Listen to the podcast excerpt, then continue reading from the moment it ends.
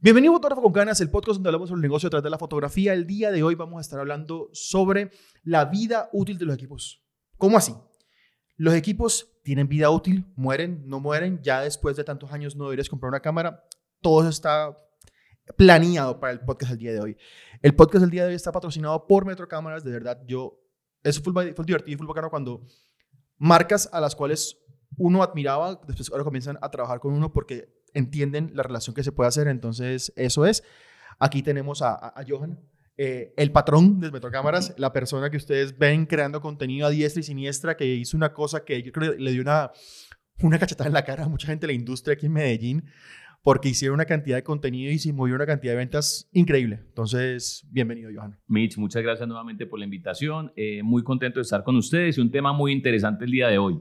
¿Tienen o no vida útil las cámaras digitales? Que es algo que a nosotros nos ha sacado canas, por Dios. Ahí hay un tema largo de qué hablar. Sí, claro. Y, y ojo, e, eso lo vamos a dividir como en, tres partes. Vamos a hablar sobre cámaras, vamos a hablar sobre lentes, vamos a hablar sobre luces. ¿Por sí, porque en general todo tiene un desgaste y un uso. Sí, claro. Entonces, comencemos con lo primero que son las cámaras. Eh, vemos que hay gente que se enfatiza siempre en decir, no, no, es que la cámara más nueva es la mejor. Y es como, ya, eh, o sea, tienes cámaras muy buenas, como yo lo, lo, he dicho en este momento, pues como lo dije inclusive en, en el video de hace, de hace unos, de unos días de, que hablaba de los fans tóxicos de Canon, perdón, que hablaba de los fans tóxicos de Sony. De Sony. De Sony, eh, que le dieron la mejor cámara del mercado, pero tienen algo más nuevo y es como que ni siquiera tienes... Son insaciables. Son insaciables, son... son son, es como son, son perfeccionistas. Como digo, pues perfeccionistas en ficha técnica, porque no sé hasta qué punto puedan explotar una Sony A9 a, a su máxima expresión. Así es. Dudo mucho que sean capaces de... No, y, y, te lo juro que tú, le das una FX3 a alguien y quedan como... No, no, no. Entonces, las cámaras. Yo, yo quiero contar la historia de, de la vida de las cámaras, entrando por ahí, porque, por ejemplo, mi papá es una persona que tiene en este momento, yo sé que él tiene una Nikon D5300. Sí. Y él le dio palo hasta más no poder a un 18130. Después cambió por un 18200. 18140 o 18135. 35, ese. Exacto. El, el, el, el de kit. Ese el de kit. Ajá. Después se compró el que, el que tiene un poquito más que con 18200. 18200. Y después decía, yo quiero comprarme el 18300. Y yo, pa, o sea, eso no es tan bueno. Pero bueno, a lo que veo es que. No es tan bueno. No es tan bueno. Es muy versátil, pero no es no nada es, bueno. No es nada bueno. Entonces, como pero él sigue con sus 5300. Y, y, los lentes se le dañaron porque se, porque se le cayeron y se partieron, no por, por uso.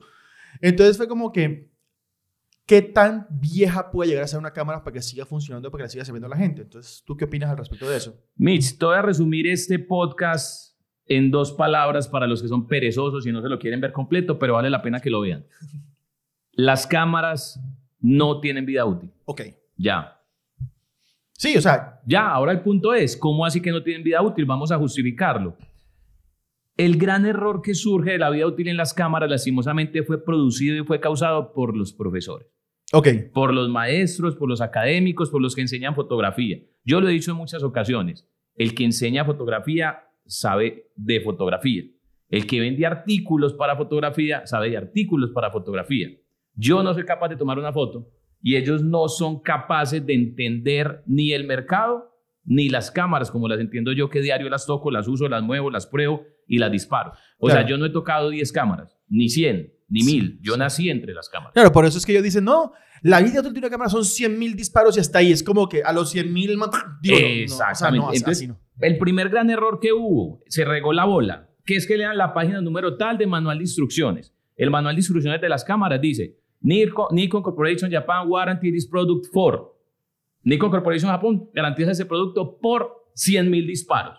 Muchachos, 100 mil disparos y se acabó. Eso no funciona así. Se acabó la garantía. Se acabó la garantía. Esa fue la parte que a los profesores se les olvidó decirle. Se les acabó la garantía. Claro. La cámara no se va a acabar a los 100 mil disparos. Obviamente ese tiempo cambia, esos disparos cambian. Si es una cámara de camita sencilla, 50 mil, 60 mil disparos de garantía. Si es una cámara de gama media, 100 mil. Y si son las cámaras de gama alta de reporterismo, dan como 200 mil disparos de garantía. Y yo he visto gente que tienen, por ejemplo, hay un fotógrafo que yo sigo de Fórmula 1, se me olvida el nombre en este momento. El man tenía dos, uno de X Mark. Eh, ah, pues es un cámara. Mark 2, ni siquiera Mark 3, Mark 2. El man tenía una como con 500 mil disparos y tenía otra como con 700 mil disparos. Eso sí, el man cada 100 mil disparos la mandaba a Canon, mantenimiento. venga. Mantenimiento. O sea, y el man le daba palo a decir no más. Entonces, es una vuelta que uno dice como que es como, como los carros. Hablábamos antes de comenzar a grabar como que, ah, no, que un carro de 100 mil kilómetros ya se me. Yo he visto, o sea, uno ha visto carros, por ejemplo, uno ve los carros que suben palmas, Sí. pa- palmas para aeropuerto y uno mira 180 mil kilómetros, 200 mil kilómetros y esa gente le da En ¡Palo! dos años, y se lo meten en dos años. y le dan palo a esos, a esos carros, pero es, es cuestión de, es gente que cada tanto le cambian el aceite, que vienen, por ejemplo, yo tenía un amigo que tenía una moto en Barranquilla y él todos los días, todos los días iba y venía a Cartagena en la moto. Imagínate. ¿Cuántos kilómetros puede tener la moto? Semanalmente le cambiaba el aceite. O sea, entonces es cuestión de entender de que esos aparatos están hechos para durar. Para usarse y para disparar. para durarse, me, me decía, me decía ahorita Johan, porque vio mi cámara, mi R, que está, está cajeteada. o sea, has dado, sí, claro. Pero ya ves, es para eso. O sea, literalmente la cámara es para eso. Sí. O sea, la cámara literalmente yo la compré para trabajar, para darle para eso y ha sido mi caballo de batalla desde el 2020 hasta el 2023. Entonces es una cuestión de entender de que, hombre, las cámaras no tienen vida útil, van a durar tanto. Por el- no, no tienen vida útil definida. Eso es lo más importante, que en algún momento se van a dañar, claro. Igual que en algún momento nos vamos a morir, igual que en algún momento los carros también se van a terminar por varar. El ejemplo del carro es muy clásico y es muy, es muy, se valora mucho porque todos entienden de carros mucho más que de cámaras. Cuando tú compras un carro nuevo en un concesionario, te dan, no sé, creo que son los Kia, 100 mil kilómetros 100 mil kilómetros. de garantía. o 5 años. Eso, pero entonces llega cualquiera y dice, no, que es que a los 100 mil kilómetros se vara. No, No. él no se vara a los 100 mil kilómetros. Simplemente lo que le pase después de los 100 mil kilómetros es su problema. Claro, Aun cuando está en garantía en los 100 mil kilómetros, hay que hacerle un mantenimiento. claro. Si no le haces unos mantenimientos, se va a estropear el carro y seguramente se te va a perder la garantía. Entonces, la respuesta es simple. El que quiera comprar cámaras usadas porque no tiene presupuesto para una cámara nueva, cómprenlas y dejen de estar preguntando, aquí se pueden decir palabras, Obviamente. huevonadas. ah, no, pues tan bonito. Obviamente. Y qué, qué palabras, qué huevonadas. Obviamente, eso es algo que nosotros no les vamos a responder por nuestras redes sociales, ni en los DM, ni en los WhatsApp. Pero no pregunten bobadas, por Dios. claro. ¿Qué es una bobada? Hola, Tinti, ¿tienes cámaras usadas? Sí. ¿qué presupuesto tienes? Ese presupuesto, ¿cuántos disparos tiene? Es tan irrelevante los disparos hoy en día que las cámaras ya casi no se utilizan para hacer fotografía. Se utilizan más para hacer video. Ajá. Entonces fácilmente uno puede encontrarse una cámara con 5.000 disparos, o sea, prácticamente no la han usado, pero que la han usado para video durante 3 o 4 años. Es decir, que los disparos no determinan el buen estado, el buen uso o, o- o la perduración del tiempo de ese equipo. ¿Qué sí lo determina más? La cámara que tú tienes, ella está buena, ya está funcionando, aquí nos está grabando súper bonitos, pero es una cámara que se nota que es de una persona que vive de la fotografía. Tiene los cauchitos estirados, está súper brillante, se le están borrando unos botones, las líneas ya se le están perdiendo. Hay cosas que nosotros vemos que la gente normal no ve. Digamos esta cámara, si tú no la vas a vender a nosotros, decimos, Mitch, la cámara está buena, es su herramienta de trabajo, pero nosotros ya no podemos comprarla porque se nos hace muy difícil venderla Claro. y sostener una garantía. Y posiblemente me vas a decir, ah, parce, pero solo tiene 5000 disparos. Ah, no, pero. Sí, pero ¿cuántas horas de video tiene? Ah, no, obvio. Ella no lo dice, pero yo puedo notarlo, Así que es. una cámara que ha sido trabajada. Entonces la gente dice, bueno, listo. Entonces si los disparos no importan, ¿cómo hago yo para comprar una cámara digital y que no se me dañe? Que no te dañe. Yo creo que el, el hecho Que de- no se me dañe a corto plazo. Algún día se daña. Que no se dañe. es, es, es muy incierto porque no sabe. O sea, no, literalmente pueden pasar muchas cosas. Pero siento que hay ciertas cosas que sí, uno sí puede. Uno sí puede probar. O sea, uno, uno sí puede probar para saber de que uno compra una cámara eh, que está en un estado utilizable. Funcional. Por ejemplo, y lo primero que hace, por ejemplo, tiene el, tiene el sensor píxeles muertos. O sea, que Sí. eso, puede, eso puede pasar. ¿Por qué? Porque le pegó un láser o porque Largas exposiciones a luces muy altas. vainas así. Entonces, hay cosas que uno sí puede hacer. Y ahorita vamos a los lentes, y ahorita vamos a las luces, pero en las cámaras es eso. Es como que tú no puedes saber, pero por lo menos tú indagas un poquitico en la historia de esta cámara que estuvo haciendo, es más factible y más viable que cuántos disparos tiene. Es que los disparos no dicen nada. Esa es, es la que, por mayor ejemplo, realidad. no, que ¿qué hay. tal? Es que esta, no, esta cámara no, no tiene, eh, no, no- tiene 5000 disparos, pero parce, grabé un año completo podcast o hice live streams todo un año. Ya, ve, obviamente hubo un, un desgaste. Es más, pero es más fácil de que se te desgaste una batería, es más fácil que se te desgaste, no sé, un empaque que la Sí. cámara como tal. O sea, baterías, las baterías también tienen vida útil porque tienen una cantidad de ciclos limitada. Sí. Igual, son larguísimos esos ciclos. O sea, es como, yo tengo... en Son mi tan cámara- largos que deja de ser importante. Sí. Pues ya lo- de aquí a que acabes los ciclos de una batería ya la habrás librado. Ah, que es que yo acabo dos baterías al año. Entonces se trabaja mucho. Se ¿Qué trabaja un problema hay? Nada, compro otras baterías. Al ritmo que las acaba, ese ritmo Y está si, pu- trabajando. y si puedes originales, porque la verdad las de, las de no originales, y eso lo digo yo, es como que tienen un... No quiere decir que tengan mala carga, solo que la forma en la que entregan la, la, la- la energía a las, a las cámaras es diferente. es más débil. Es más débil. Ellas trabajan como con menos aire, digámoslo así, Ajá, trabajan más entonces, forzaditas. entonces, como que no. Entonces, pero es como, eso es una vaina de las cámaras. Entonces, para finales, y eso, de las partes bacanas que hablamos cuando dijimos, ah, ah, de- hablamos de trabajar juntos, es que yo no quiero simplemente un patrocinio para ese podcast sea como que, ah, me, me- te- tengo yo un beneficio y no tienen beneficio ustedes, que aquí es la parte bacana. O sea, en las cámaras usadas en Metro Cámaras, si tienen el código Michelet usado, ese es el código que va a haber, Michelet usado, para cámaras te vamos a dar un 20% de descuento en cámaras usadas. En todas las cámaras usadas, En todas las cámaras usadas que haya en Metro Cámaras, 20% de descuento con Michelet usados, para que ustedes vean que, para que que no, que no. Ya. Llaman, escriben, coticen lo que quieran cotizar, pidan el precio y al final les dicen, ven, pero es que yo tengo tal código. Inmediatamente les aplican el descuento. Ya, Listo. hágalo así. Y eso me da entrada a lo siguiente, Mitch. ¿Cómo? Vuelvo a la pregunta. Entonces, ¿cómo compro una cámara usada sin que me cabeceen? O aprenden lo suficiente o simplemente la compran en un sitio donde sepan lo que ustedes no saben. Es que es así de simple. Hay muchas cosas de las que uno no tiene que saber.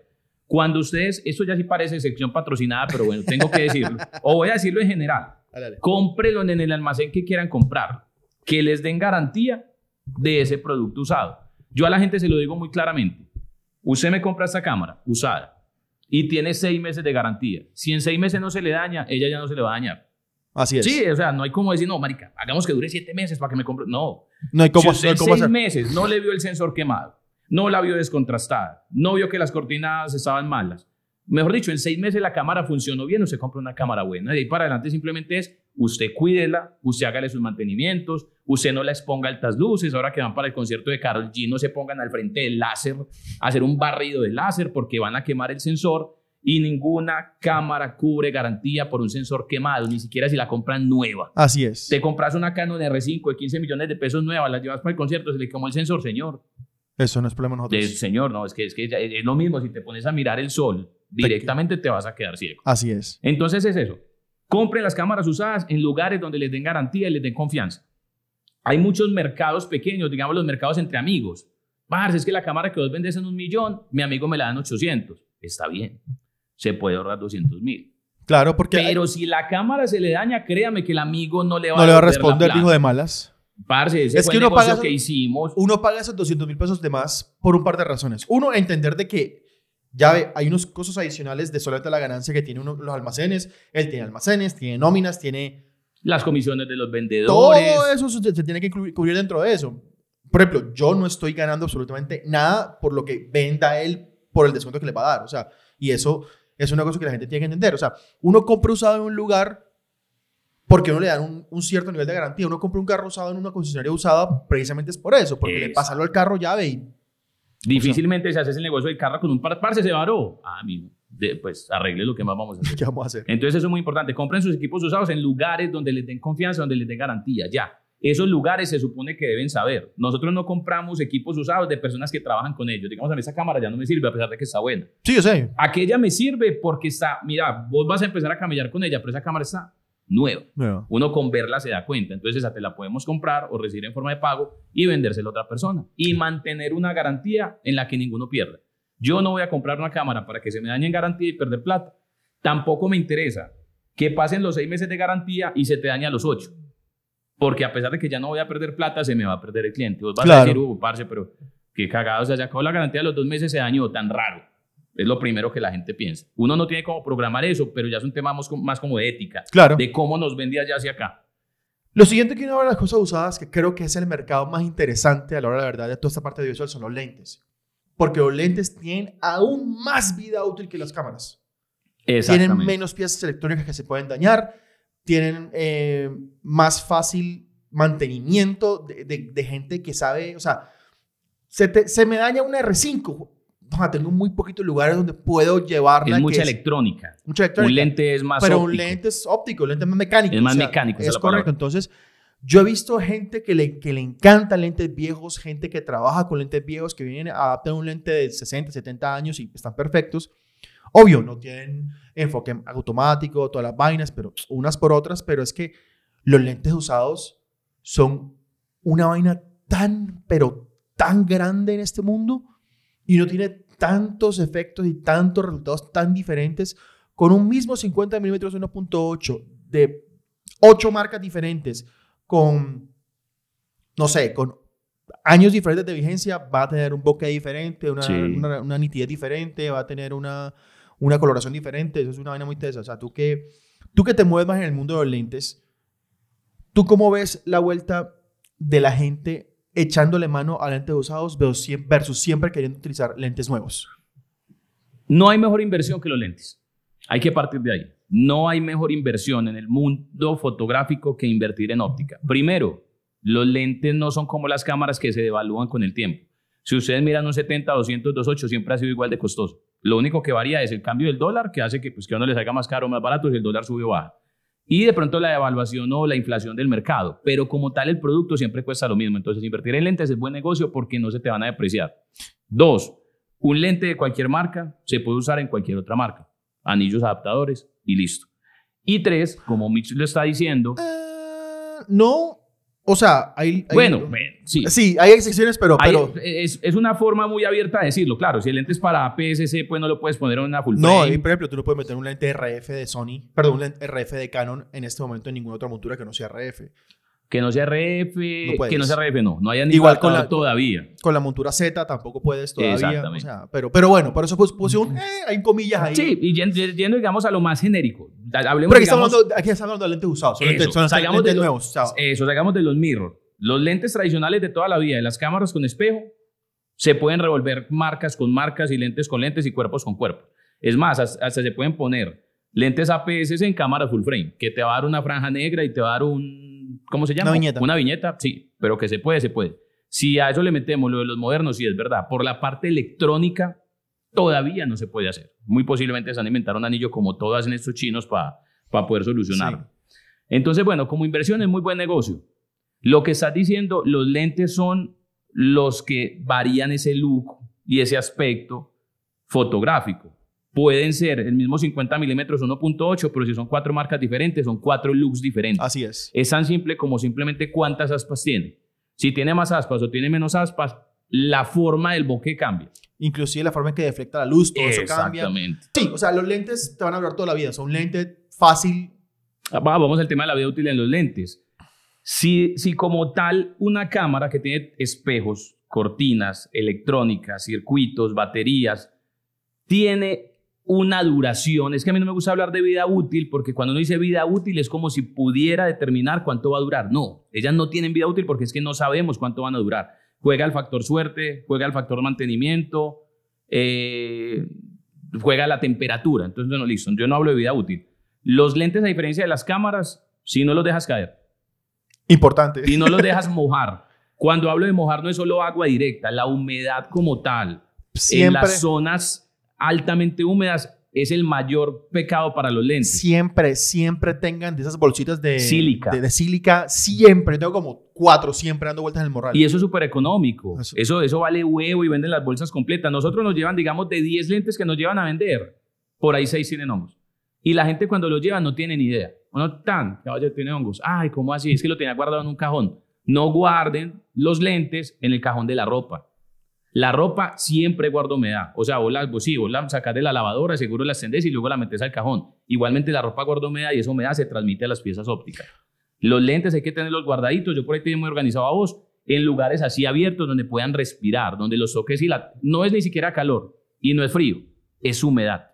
La humedad. O Es la sea, humedad y, como y si pueden, o sea, de verdad no puedo decirlo lo suficiente, pero si pueden tener siempre bolsas de sílica donde sea que guarden los lentes, ténganlas. Ténganlas eso. Ya ve, o sea, yo, yo tengo una, o sea, a mí se me, se me, se me rompen las bolsas de sílica por todo el, por lo vieja que por, la están. canti- por la cantidad pero de me- humedad que no me absorbe. importa, prefiero esa bolita por ahí dando vueltas que, que, que un hongo, el- porque un hongo no se cura, o sea, un hongo no, Si está Es- empezando, se eh, coge. Se coge, pero, Pero, es ya después ya es súper difícil. Y si es un lente de pronto sellado, la gente piensa que al, no ser, al ser sellados no les entra humedad, sí les entra. Igualmente, si es la suficiente humedad, les van a dar hongos. Yo he visto 24, 70, 28 de 7 millones con hongos, 70, 200, 28 de 11 millones Uy, con toco hongos. madera, toco madera. Eso pasa, pasa horrible, mucho. horrible. Pero bueno, la conclusión aquí para esto es, los lentes siempre son buenos, que inviertan en buenos lentes, pero siempre sepan de que un lente, utiliza, un lente usado, un lente que esté en buen estado, que no tenga hongos, que no tenga rayones, que tenga los motores buenos, que no se quede pegado, es un lente que te va a durar toda la vida. Hago ahí una siguiente apreciación. Ensayar una cámara es ciertamente difícil por lo mismo. Tiene muchas variables, muchas cosas que pueden fallar. Puede fallar el diafragma, la cortina, el espejo, la sincronización, la zapata, el lector de memorias, el sensor, la entrada de micrófono, el puerto HDMI. Ensayarlas es muy complejo. Con los lentes, yo a la gente le digo algo muy simple. Usted monte el lente en su cámara y él está bueno o está mal. Ahí está. No hay un intermedio. Ya, enfoca o no enfoca. Si enfoca, listo. Sí. Diafragma o no diafragma. Si diafragma, listo. Estabiliza o no estabiliza. Si estabiliza, bueno, ya. Ya y se está. mueve lo que estás diciendo. se- sí, el lente está bueno. Sí. No es tan complejo. Simplemente es comprarlo. Ah, Ahí sí vuelvo a lo mismo. En el lugar adecuado donde te den garantía. Porque al final también uno, como empresa, se puede equivocar al comprarlo Claro, y se puede equivocar al venderlo. Ese no es el problema. claro. El problema es luego no cubrir la garantía. Pero vos tenés seis meses para darte cuenta Si está funcionando o no. Porque a uno en una ensayada de media hora o una hora no es capaz de determinar lo que vos haces ya en un ritmo de trabajo constante. Y también, parte de los descuentos, aquí hay un 15% de descuento con el mismo código Michelet usado en lentes, 15% de descuento. Usados. Usados. Usados. Aclaración. Usados. Exacto. Los descuentos que estamos dando el día de hoy durante este podcast es en productos usados. Estamos con el 20% en las cámaras usadas y con el 15% en los lentes. los lentes. Entonces, ahora que hablemos de las luces y los flashes. Hablemos de, primero de luces fijas, luces continuas, que se han vuelto una gran moda, que creo que es una cosa que todo el mundo se dio cuenta de que los ring lights desaparecieron porque Sí. no daban calidad que da esto y no son tan costosas las luces. Hay, uno puede encontrar luces económicas que son buenas, luces Sí. costosas que son muy buenas, pero las luces en general, eso sí es otra, otra cosa que dura por siempre. O sea, es- he visto gente que tiene luces, No. una Godox SL, SL60W, que es una luz que tiene como, como 12 años. Pero vos has visto las Harry, las que son azules. ah, no, sí, claro. que pero sí, usaban bombillas de, ah, de pero sí, filamentos. pero- pero eso sigue es- eso ya es- funcionando. claro. Es, es eso, las luces realmente. Se les cambia el bombillo. Se les cambia el O sea, ya bombillo. se les- es como el bombillo de la casa, se te quema, lo cambias y pones otro bombillo. Las luces son de esos artículos que, si no se caen, no se mojan y no los coge un cortocircuito, van a durar años de los años, de los años, de los años. Simplemente lo mismo, hay que tener ciertos cuidados. Cuidado número uno, nunca toquen las bombillas, no importa si son de LED. Las bombillas de LED, a pesar de que no producen el calor que producían las de cuarzo anteriormente, producen calor y es muy dañino cuando las estás engrasando con el dedo. Claro. Entonces no toquen los bombillos. Otra cosa con las luces también, que también es muy importante es, eh, normalmente las luces tienen algún tipo de refrigeración, o sea, tienen Sí. algún tipo de ventilación para eso. Es asegurarse de que por lo menos de vez en cuando, si tienes algún tipo de aspiradorcita o aire comprimido, quítale el polvo porque como necesitan siempre estar refrigeradas porque tienen altas temperaturas, el polvo puede ayudar, puede hacer que la refrigeración, la capacidad de refrigeración baje. No se van a dañar, solo que se van a calentar más, pueden hacerte más bulla, pero es como, hombre, aire comprimido y, Y a la largo plazo, ese sobrecalentamiento hace que la luz dure menos. ¿Cuánto? Vuelvo a lo mismo, ni idea. Pero si la luz trabaja forzada y caliente, va a terminar a largo plazo por durar menos que la lucecita que tiene buen mantenimiento, que mantiene Sí. su culercito bien limpio. demoran años esos aros de luz de, de medio huevo, que, que son como esos amarillos, que son Sí, como sí, sí, chiquiticos. sí, sí. Demoran años. Sí, O sea, sí, sí. Es que esas son las vainas que yo creo que hablábamos ahorita de que, ¿por qué las cámaras duran tanto y por qué los celulares no pueden durar igual que las cámaras? Ah, yo creo que hay varios factores. Hay varios factores. Y uno de esos es la refrigeración. O sea, uno de los factores muy importantes de toda esta vuelta de desgastes de electrónicos es la refrigeración. O sea, luces, cámaras, todo eso que tenga algún aparato electrónico, mientras tenga la posibilidad de refrigerarse mejor, va a tener mejor vida útil. Sí. Las cámaras están, por eso tienen cuerpos que tienen una, una aleación de aluminio externo para precisamente tener disipación de ese calor. Por eso es que, o sea, eh, lo- la temperatura es tan importante que en las luces es el factor principal. Es la, la luz, cómo se afecta con la, la temperatura. O sea, Tú sabes más de eso que, que- que yo en este momento. Sí, sí, no, no, la luz como tal eh, depende netamente. Realmente yo pienso que ¿qué desgasta una luz? Las altas temperaturas.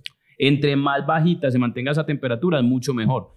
Con las baterías pasa lo mismo. Una batería en temperatura fría rinde menos que una batería en temperatura caliente.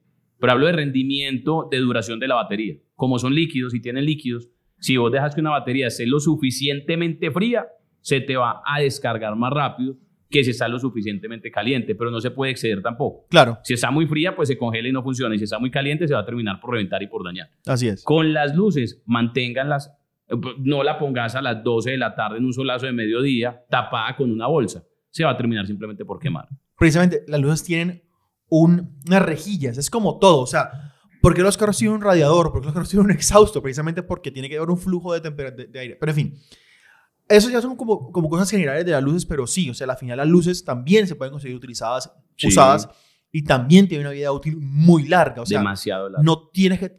¿Qué tienen de ventaja tal vez las luces nuevas? No, no, que la luz es bicolor, que ya no es luz blanca. Ah, bueno. RGB. ¿Qué es RGB? Ah, bueno, pero vea cómo se le sube el precio a usted de una luz. Por ejemplo, una luz 60, de ses- una Nanlite de 60 watts bicolor te vale 120, 170 dólares, creo. Pero una luz Nanlite de 60 watts RGB te vale 700. O sea, no tienes por qué tener RGB. O sea, que yo te diga que yo utilizo la RGB, la luz que tengo, no, uno de cada, dos de cada 10 shoots. Es entender para qué es cada uso y comprar lo que uno necesita para eso. Hay Pero mucha no. gente que, volvemos al tema de la cámara, hay mucha gente que compra y compra tecnología y piden la mejor ficha técnica y vos no a verlo si ni siquiera entienden la fotografía básica. Entonces, ¿para qué estás pidiendo toda esa tecnología? ¿En qué estás desperdiciando esa cantidad de dinero? Yo con este, por ejemplo, yo con esta luz, esta que tengo aquí puesta como luz principal es una Godox SL60, SL300 bicolor versión 2. Ya van para la versión 3. ¿En qué potencia la estás usando? Yo no creo que sea full. No, A eso vamos a lo que está mismo. Tenemos 300 vatios en esta luz y vamos a ver en cuánto se está usando. En 40. En 40. Es en 40% de los 300 vatios. O sea, En ni 40. siquiera se está utilizando a la mitad de la potencia. Entonces, listo, obviamente vos esa luz la utilizas para otro montón de cosas, pero una persona que la quiere utilizar solo para esto, se puede comprar una Godox SL60, que las vendemos en 690 mil y queda perfecto. Ya, queda más que perfecto. Así es. Es eso. Entonces, ah, bueno, eso fueron las luces. Ahora, lo- los flashes, lo que, te- lo que tú decías, los flashes, la ventaja que van a tener siempre es que hay una bombilla que se puede cambiar. Exactamente. Y la bombilla, y ahí volvemos a lo mismo. Que entonces si está bueno, eh, que ¿cuánto va a durar el flash? Es tan difícil con los flashes que los flashes vos sabes que uno puede usarlos o a full potencia, o a un medio, o a un cuarto, o un tercio, un 16 un 32, en fin. Se le pueden usar una can a son 128. El que esté usando el flash a uno sobre uno, un una de potencia, pum, pum, se va a descargar y se va a quemar y se va a dañar el bombillo mucho más rápido que si lo están utilizando a un octavo o a un cuarto, porque hay un estallido mucho menos fuerte. Claro. Entonces simplemente es imposible determinar cuánto va a durar un flash, simplemente se te da la garantía, empiezas a explotar el producto, empiezas a utilizarlo y en el momento que se te queme el bombillo, se cambia el bombillo Así es. y listo. Entonces, siguiendo con la línea de los descuentos, porque aquí estamos ayudándolos a ustedes. Sé que está en una zona como, como a plug de venta, pero no es, no es, no es eso. O sea, es literalmente la... la- la- la- una forma de compartir todo. Es una forma de Todos de compartir. Y si ustedes pueden tener beneficios de comprar luces usadas con un 10% de descuento con el mismo código Michelet usado en Metrocámaras, pues ¿por qué no utilizarlo? O sea, why not? Entonces, creo que eso ya nos lleva a lo último es, ya para comenzar, comenzar a cerrar el podcast, ¿qué tan atrás se puede ir uno en la compra de equipos? Mm, O sea, y lo que hablamos ahorita, o sea, pues tan atrás como que hay gente comprando cámaras análogas. O sea, Eso te responde ahorita. ¿Qué tan atrás? Vean ese dato. Hace 25 o 30 años, yo puedo decir que los 30, vas a decir 25, porque a los 30 casi que no había nacido. Hace 25 años, nosotros todavía, nosotros somos muy organizados, tenemos los reportes de ventas de cuando empezamos el negocio. Era un libro verde de contabilidad Claro. en el que uno ponía valor de compra, valor de venta y utilidad. Así se manejaba la contabilidad en esa época. Hace A la DIAN no le gusta esto. Exactamente, ya no, ya todo es factura electrónica, ya inmediatamente vendemos, nos cogen y nos sacan el 19%. Hace 25 años podíamos estar vendiendo 100 películas fotográficas al mes. Y no existían las cámaras digitales. Nosotros, como almacencito chiquitico empezando, vendíamos 100 peliculitas fotográficas. 100 al rollos, mes. pues. Rollos, 100 rollos. de 35 milímetros, de 36 fotos, a 200 a color. Hoy en día, compramos 100 rollos y en 8 días ya están vendidos. Wow. Y hace 25 años no existían las cámaras digitales. Entonces, ¿qué tan atrás podemos invertir en ese momento? Lo que nos dé la gana. En ese momento se venden más películas fotográficas o más rollos, como le llama el común de la gente, está muy bien, que hace 25 años. ¿Por qué? Digo yo que mucho loco, pero la verdad es que sí, da un look y es una forma de interactuar con la fotografía muy diferente. Desde el punto de vista artístico, creo que hay una vuelta. Yo personalmente, no me, a mí no me ha picado ese, ese El bicho, bicho. es- el bicho de querer hacer fotografía análoga. Personalmente, soy muy impaciente para, para, para eso. Los que lo hacen creo que sí tienen una conexión muy bonita y muy pura con la parte artística de ser fotógrafo. Yo tengo una, una, una, una conexión más balanceada de ser emprendedor y ser fotógrafo. Ojo, soy yo, no, te- no eres tú, soy yo. Sí. Pero, pero es una vuelta que sí he conocido a varios creadores de contenido que comenzaron a dar el salto. Por ejemplo, hay uno que admiro mucho que se llama Peter McKinnon. El man se metió en el mundo de la fotografía análoga y el man está diciendo como que ha ayudado mucho a venir y como que respirar y pum, tomar una buena foto, primero medir la luz, Pensarla. pensarla. Sí, porque muy- hoy en día la, la fotografía digital te ayuda a, a cometer más errores y, y creo que eso es de lo, de lo bonito de, los equipos viejos que te hacen pensar un poquitico más. Eh, Eso Lo lo hablábamos, lo hablamos exactamente, sí, te, te exigen un poquito más. Esa es la respuesta que más me dan las personas amantes al- al- a, tomar fotos con rollo cuando tienen cámaras digitales. Y es, es que me toca pensar antes de tomar la foto. Claro. O sea, tengo que pensarla y estar seguro que va a salir buena, porque primero, hoy en día, un rollo, una película fotográfica de 36 fotos, hasta 200, a color, sin vencer, la vendemos nosotros en 75 mil pesos colombianos. No es nada económico. No, no, no. Cada es- que estás haciendo un disparo, estás quemando plata. Entonces tengo que pensar, tengo que componer, tengo que dirigir al modelo. Hey, ojo con los ojos bien abiertos, vas a mirarme hasta ese punto. No es como con la cámara digital que trrrrun, pasas, pasas, pasas. Esta es la foto que quiero. Así es. Y no está mal. No está mal. La tecnología es para utilizarla, para aprovecharla y obviamente se gana un montón de tiempo. Claro. Pero el que le gusta la fotografía más purista, más artística, que la ve más como cuando uno pinta con un lienzo y todo el cuento, eh, eso es lo que más responden, es que me hace pensar más. Y luego viene el tema de, al final, por más bien que lo use, tampoco sé qué va a salir. Ah, no, sí, claro, porque no tienen ni idea. O sea, Porque es- vienen los locos más locos. Véndame rollos vencidos. Véndame los vencidos. Yo no, es que yo no tengo acceso a rollos vencidos. En tal parte te los venden y los compran vencidos. ¿Qué por qué? Porque entonces ya entra a jugar. Primero tienen que pensar antes de tomar la foto. Y luego viene la sorpresa de que salió, porque ya no depende de ellos. Claro. ¿Qué tan vencido estaba? Si algún día lo tocó la luz, si algún día subió de temperatura, si bajó de temperatura. Si le entró la luz por un ladito, entonces queda como con una, Con una beta ahí. toda rara. Entonces ya se vuelven más, ¿cómo se puede decir eso? Más artistas. Ma- más más artistas, es la sí. verdad. O sea, yo, yo siento que lo- los, los fotógrafos eh, que les gusta la fotografía análoga, siento que tienen una, un- son muy artistas. O sea, píntalo como quieras, sean buenos, sean malos, tienen un toque muy artístico porque quieren conectarse con esa parte purista de la fotografía. Ojo que el bueno o malo es muy subjetivo para muchas vainas, pero por ejemplo, conozco una persona que yo admiro de una forma increíble que se llama Saumet, se llama Cristian Saumet. Él es el fotógrafo eh, creador de arte de Camilo. Y ta- también ha trabajado con, con Mau y Ricky y todas las vainas. El man es un man que él es lo más anti-equipos. O sea, tiene una, tiene una, creo la última vez que supe tenía una A73 con un 35 mm 1.4. Pero el resto de marica, tú ves el Instagram del man, el man le tira análogo como un berraco. O sea, y el man es como, ya ve, ¿cómo coño haces? Debe para- ser tan loco como Camilo para vestirse, pues. algo loco, o sea, sí, muy, sí, muy de sí, la la mano. verdad. Entonces yo siento que es la gente que hace, que, se- que se conecta con esa parte de la fotografía y puede explotarla esa parte de la fotografía análoga, bacano, bien por Sí. ti. Yo personalmente, o sea, todavía no. Lo máximo que yo he querido apuntarle en toda esta parte de, la- de ser artista de la fotografía y toda la vuelta es tal vez hacerme a una Fuji X100V para, para ser una sola distancia focal con un- y solamente disparar JPGs para tener como porque sé que no, no es una cámara rápida, no es una cámara ráfaga, entonces toca como también bajar las revoluciones. Es, es una El- mezcla. El sueño es una Leica Q2, Q6, Q2, pero que digital. es, es digital.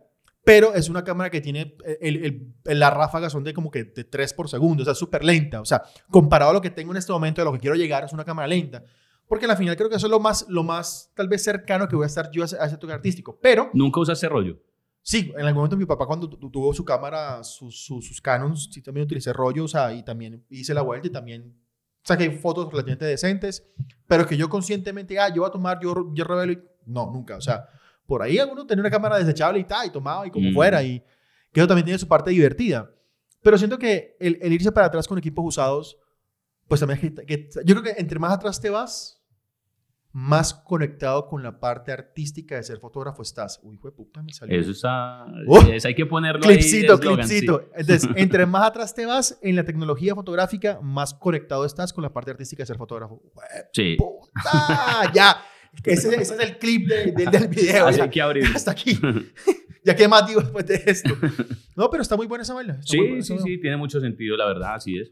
Claro. Entonces, respondiendo a la pregunta, ¿qué tan atrás se puede ir uno comprando artículos fotográficos? Lo que le dé la gana. Y lo- Pueden lo- lo- llegar hasta la fotografía xenopeica. Cojan un pedazo de caja de fósforo metal en un papel con saludos de plata, ya no me acuerdo bien lo no que acuerdo. era. Ábrale un hueco y ahí le va a salir una foto. Así es, o sea, esa gente que anda con, ahora con, con todas esas cámaras que son de... Exactamente, esos son. Sí, sí, sí. Que tenemos la cuadros, les dije la vez pasada, sí. tenemos la colección más grande, no recuerdo el nombre en ese momento. Video pero pendiente. básicamente Video pendiente. tengo un cliente muy especial, mm, un saludo para él en ese momento. eh, es Consuegra, Daniel Consuegra. El hombre tiene su super cámara Canon y su super estudio y tiene su cámara, eh, eso creo que puede ser de medio formato, analógica. Y cada que hace un estudio, no sé si la regala o la vende, pues no sé realmente qué hace, pero hace su estudio digital y ¡chuc! toma su fotota con, con su cámara analógica. Y tiene como un, un murito lleno de sus, Uy, qué de sus nota. fotos súper bacanas. Parce, si, lo, si me puedes poner en contacto con el man. Ahorita te pero pongo en contacto. Hace poco creo que hizo hasta un. ¿Cómo se llama eso? Donde uno muestra las cosas. Una galería. Y mostró sus. Uy, que no, sus fotos no te análogas. conocer eso. Es muy bacano. No tengo que conocer eso. Bueno, ya para terminar es... Porque todo el mundo dice, ah, la, la gente, pero ¿con qué equipo trabajamos? Vamos a decir con qué equipo normalmente trabajamos para que veas lo viejo que estamos, solo atrás que vamos. Entonces, voy a comenzar yo. O sea, yo lo que te decía, tengo una Canon EOS R, es una cámara del 2018. Es una cámara que tiene 5 años en el mercado. Y esa cámara va a estar ahí un buen rato. Le he- me he hecho a mejores lentes, obviamente, con el tiempo. Pero yo no tengo necesidad alguna en ese momento de cambiar esa cámara. O sea, no tengo por qué. Eh, eso, es lo, eso es lo que hay que aprender a entender, Mitch. ¿Cuándo uno tiene que cambiar de cámara? cuando tu, tu entorno de verdad, que no, sea usted- que, que no sea un entorno de, de quiero que tengo No, de farandulear. Es que eso es No. lo peor que hay. Yo digo, uno debe cambiar de equipo cuando uno quiere hacer algo y no es capaz por el equipo. Lo que hay que entender es eso. Bueno, yo no soy capaz de lograr esa foto por el equipo o porque me falta conocimiento, me falta estudio me falta técnica. El conocimiento, el estudio y la técnica se logran. Hay mil cursos, hay internet, hay personas que están enseñando, como en el caso tuyo. Eh, pero hay, hay límites, hay puntos en los que yo decir, no, yo tengo el conocimiento, yo sé cómo hacerla, pero mi herramienta ya no me da la talla. En ese momento hay que cambiarla.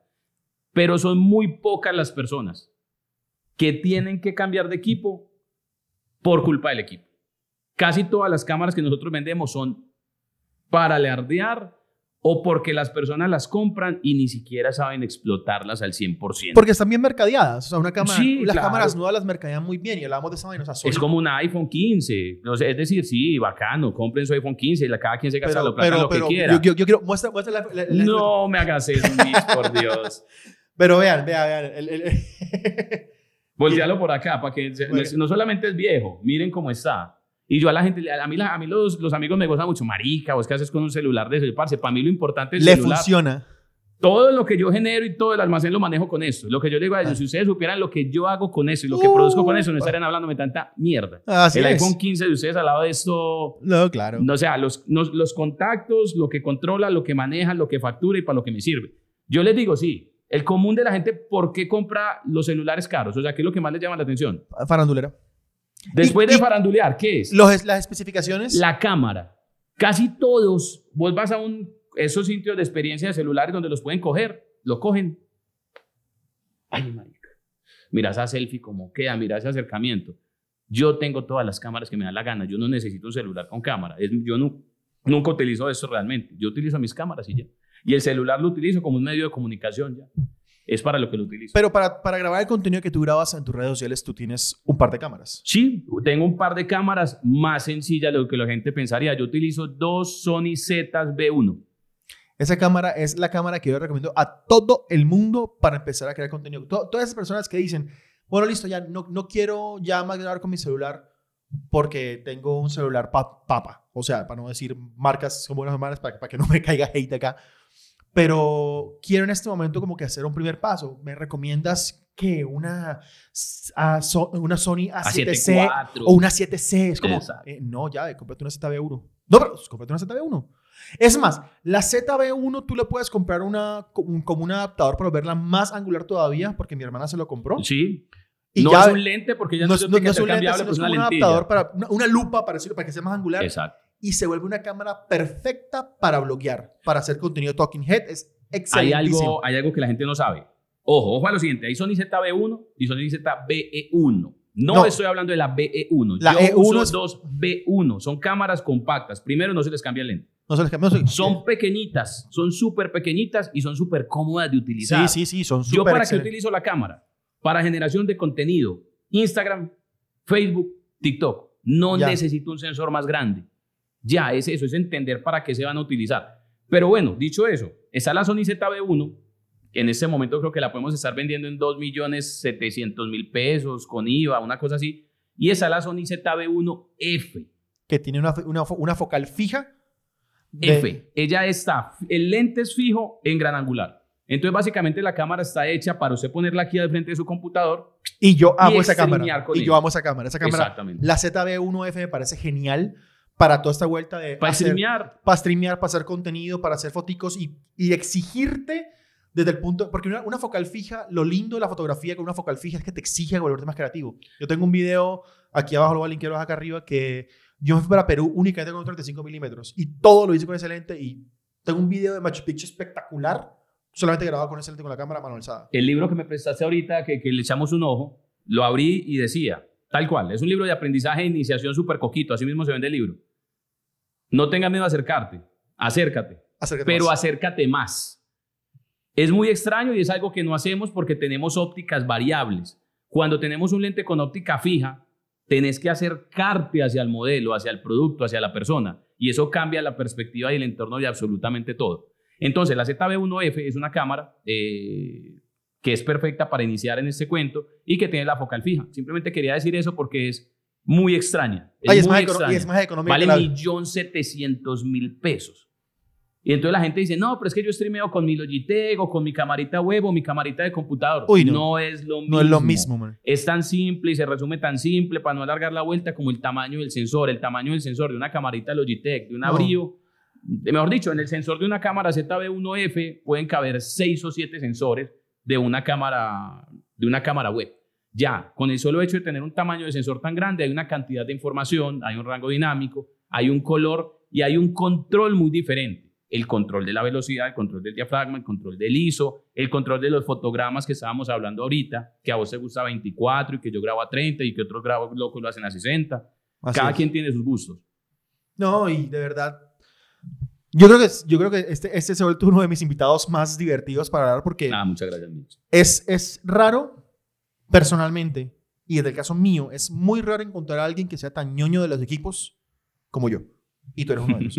no, porque el- yo hablaba con Leo, a- yo hablaba con Leo porque cuando hicimos el video de qué cámara comprar en el 2023, a principio de año, que hay que actualizar ese, ese video, y que creo que tal vez podrías tú estar metido en, ese- en- en- en el próximo que grabemos, eh, hablamos de que pues él muchas vainas que saben no las conoce, o sea, y no conoce las características porque él como persona muy artista, que, que- que- que creo que es él, únicamente utiliza lo que le sirve. De hecho, grabé un video que salió la semana pasada sobre qué lleva Leo Vaquero en su morral.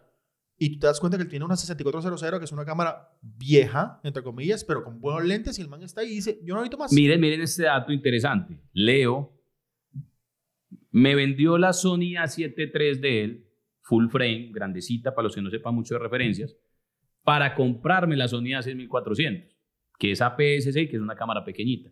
Entonces volvemos a lo mismo. Y yo parece muchas veces que no quisiera vender. Lo que pasa es que el sentido mío realmente no es generar siempre una venta, simplemente generar una conexión. Después llegan las ventas. No todo el mundo necesita equipos costosos, no todo el mundo necesita equipos nuevos. El hecho de que una cámara sea full frame no garantiza que sea mejor. No, lo que yo Hay decía... cámaras full frame súper viejas, ¿no? Entonces comprate una Canon 5D. Una Canon 5D ya va a cumplir 15 años. una Canon 5D al lado de una Sony A6400 es un pedazo de cámara vieja. Uh, Sí, y son- es full formato. Sí, o sea, y es como que. Y, y muy poquita gente. No, ahora, ¿puedes tenerla como tu primera cámara? Sí, Definitivamente. totalmente. ¿Funciona para hacer fotos? Excesivamente bien. ¿Te da buenos colores? Te da buenos colores. Pero, hombre, creo que es el- el- el entender para qué vas a utilizar tú. Ah, a- a eso era lo que hizo, a lo que iba a llegar. Entonces eso, si una persona como Leo que vive de la fotografía y entiende este mundo mucho más que cualquiera de nosotros, muchas veces dice, voy a cambiar mi Sony A7 III por una Sony A6400 y uno como que ve que está haciendo las cosas al revés. Y él sí me lo dijo, Johan, no es que sabes qué, en este momento voy a dedicarme más al video. Y para video me resulta mucho mejor la Sony A6400, que vale menos, que es más pequeña y que el sensor es más pequeño que esta Sony A7 III. Esa Sony A7 III la utilicé duro mientras estuve tomando fotos, porque ahí sí se comportaba mejor el sensor grande, el cuerpo grande y la Sony A7 III. Claro. Entonces hay que entender muy bien qué necesidad tiene cada uno para que cada uno invierta bien su dinero. Sí. Lo que le sirve a Leo no te sirve a vos, lo que te sirve a vos no me sirve a mí. Yo con una cámara de estas me encarto para generar mi contenido. Yo Claro. como mis 12 Sony ZV1 ya las tengo casi calcaditas. O sea, yo las prendo, las prendo, batería, memoria, grabar y grabar. ¡Tin! Ya sale. Cojo el videito, se lo mando al editor, corta y pega, rapidito. Yo, por ejemplo, cuando yo hice el cambio mío, ya para terminar, yo tenía un 80D. Lo te- Y tenía 80D con el, con el lente, con el mejor lente del mercado para APS-C y me doy puño con el que sea, que es el 1835 1.8 de Sigma. 1835 1.8 de Sigma, Art. Ese es el mejor lente APS-C para, para cámaras y me doy puño y patada con el que sea. Una pepa. Es, hermoso, es pesado. Es, es pesado.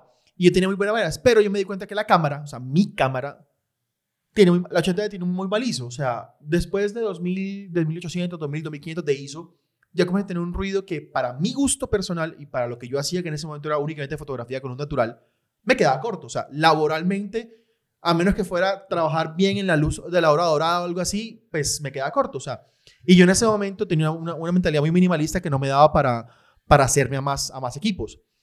Entonces ahí fue cuando yo hice el cambio a la R. Y yo cambio a la R precisamente porque tiene mucho mejor ISO. Y Se cuando- vio un, un cambio. no, ya ven, gigante. yo tuve yo tomé una, yo, yo- yo una vez tomé una foto, tenía un Sigma Art, me prestaron un Sigma Art 35 1.4 y sí, estaba en 1.4, pero tomé una foto en 25.000 de ISO y todo perfecto. Y yo como que, ¿qué es esto? que estoy usando, sí. Esto es lo que, lo que, lo que todos los fans de Sony siempre dicen.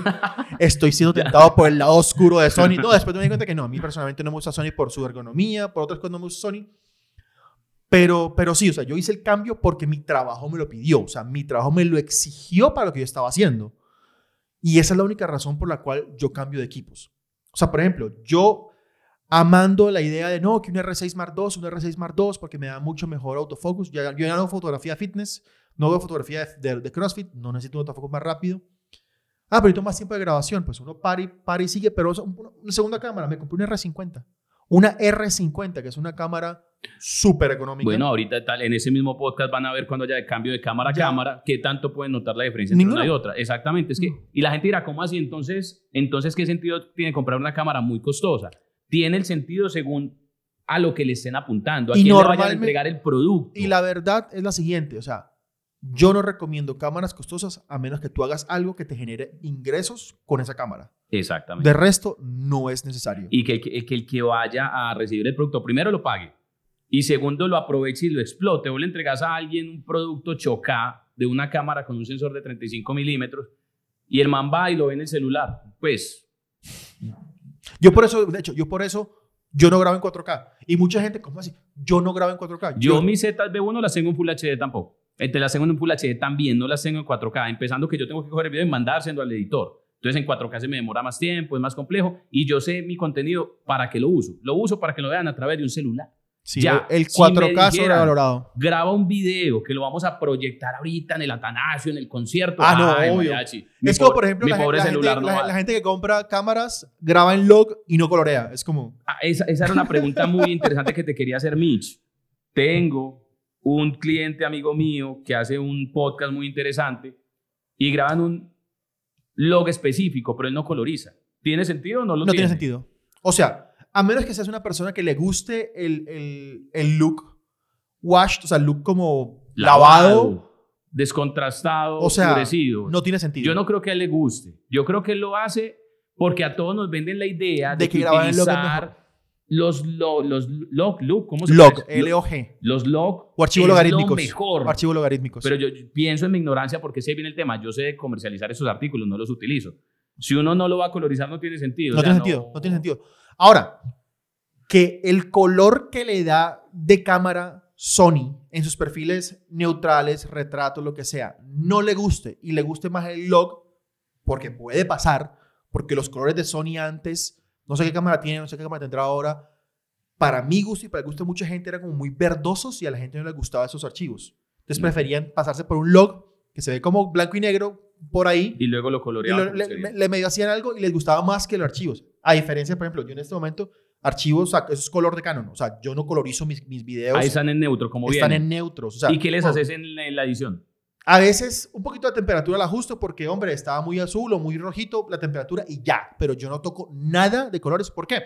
Porque esa es otra cosa. Dentro de mi flujo de trabajo, para la cantidad de contenido que yo quiero reventar, a la velocidad que yo quiero reventar, sentarme a colorizar, no, man. Y no siempre tengo la misma luz, entonces a veces como que no, una escena aquí y una escena allá, no, que son dos cámaras con log, pero este tiene mejor... Entonces, no, no, ya. Se vuelve un dolor de cabeza. Entonces, el log es para la gente que quiere colorizar, que quiere meterle tiempo y ganas a la postproducción y tienen el equipo y las ganas. Esas otras. Y el equipo. Ya, hay gente que no, que yo voy a grabar en seis, no, que yo peleaba por el otro día con una persona, no, que yo, que las, las Black Magic son mejores, o cosa. Ya ve, un proyecto de Black Magic, 200 gigas de video, Ah, es como, bien, tienes, tienes un ProRes 422, perfecto, pero 200 gigas de video, para, para un reel, como mierda, no, es como, No, hace uno. El flujo de trabajo es algo muy importante y lo hablamos en el podcast pasado. Nosotros, yo personalmente, aparecemos hasta en la sopa como vos lo dijiste, donde nos pongamos a trabajar a ese ritmo, hacemos un video por semana. Sí. Se vuelve imposible manejarlo realmente. Mitch, yo quiero hacer una, una, una aclaración acá rápida y sencilla ya que me hablas tanto de tu 80D. ¿Qué pasó con tu 80D? Yo la 80D la vendí, La la vendiste. vendí a México. ¿Con cuántos disparos la vendiste? Con Quiero no- ir al principio del podcast porque es la parte más interesante del video, que se saquen de la cabeza lo de la vida útil. ¿Con cuántos disparos? Con vendiste esta 95 mil disparos. Muy bien. ¿Hablas con el man que se la vendiste? Hacer, la- el año pasado hablé con el man. Man me escribió a preguntarme algo sobre un lente. Sigue funcionando. No me ha dicho nada. Ahí está. Exactamente. Eso es a lo que quería ir. Una cámara con un buen mantenimiento, con un buen uso, en unas buenas manos, se puede trabajar tranquilamente, disparar como loco y va a seguir funcionando. Así es. Después de, no sé, de muchos años seguramente se va a dañar, pero por motivos ajenos a una vida útil o por motivos ajenos a una obsolescencia programada. Ella no está obsolencia programada. programada, sí. La obsolencia programada en las cámaras no está como los celulares. No, es que, los- es que la- hay, que, las cámaras no existe. la- hay que pasar por lo siguiente, las cámaras no se tienen que actualizar. Existen actualizaciones, sí, pero si no lo hacen no pasa nada tampoco. Así es. Ellas no se tienen que actualizar. En En, los los celulares, celulares, yo sí. siento mucho y lo hizo en mi celular viejo. Ya me banderiaste. En mi celular viejo, cada que lo actualizo, le deja de servir algo. Extrañamente, algo le deja de funcionar. Bueno, está bien. No actualicemos. Ya saben. Bueno, ya para finalizar. Metrocámaras y Michelet 10 hicieron un convenio en este momento. Michelet descuento es el código, 20% en cámaras usadas, 15% en luz, en perdón, en lentes usados y 10% en luces usadas. Pueden encontrar todas las redes de Metrocámaras aquí abajo, arroba Metrocámaras por todas las redes sociales. De, de nuevo, Johan, muchas gracias por este podcast. Muchas gracias a ti. Siempre es un paseo bacano. Y pues, es primero de varios porque siento que aquí es como que un buen invitado que tengo yo. Muchísimas gracias por la invitación. Nos vemos. Chao, chao.